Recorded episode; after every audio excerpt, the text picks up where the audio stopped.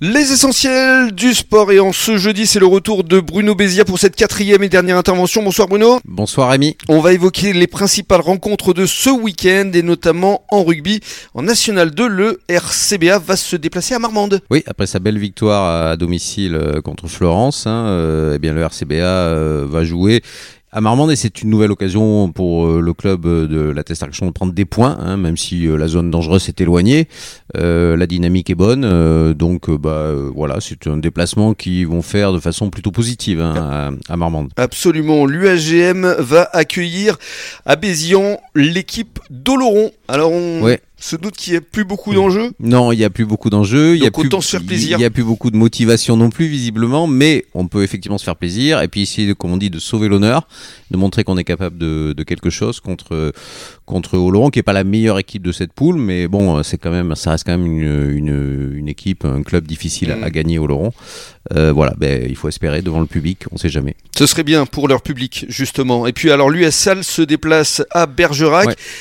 Il reste quatre matchs hein, dans cette poule. Euh, il y aura les deux gros matchs à domicile. On en a parlé avec le président Didier Dallet mardi dernier.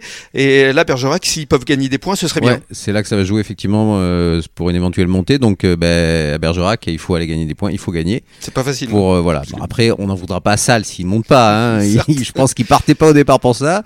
mais mais c'est possible et je pense qu'ils sont maintenant, ils ont vraiment une, une vraie rage, une vraie motivation, ils ont envie. Et puis surtout s'ils se classent dans les quatre premiers, voilà. comme le disait le président mardi, ça leur permettra de faire les barrages. De faire les barrages, absolument. Et d'accueillir à domicile le match retour. Voilà, exactement. Ce qui est un avantage non négligeable.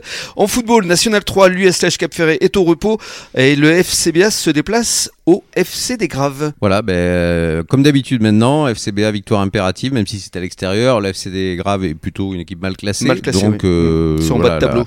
La, victoire est tout à fait possible et serait même logique pour le mm. FCBA. De toute façon, euh, elle est nécessaire s'ils veulent espérer monter. Et donc, en terminant premier de la poule, ils sont pour l'instant second. Mm. En handball, les filles, Mios voilà. Biganos, elles jouent à domicile.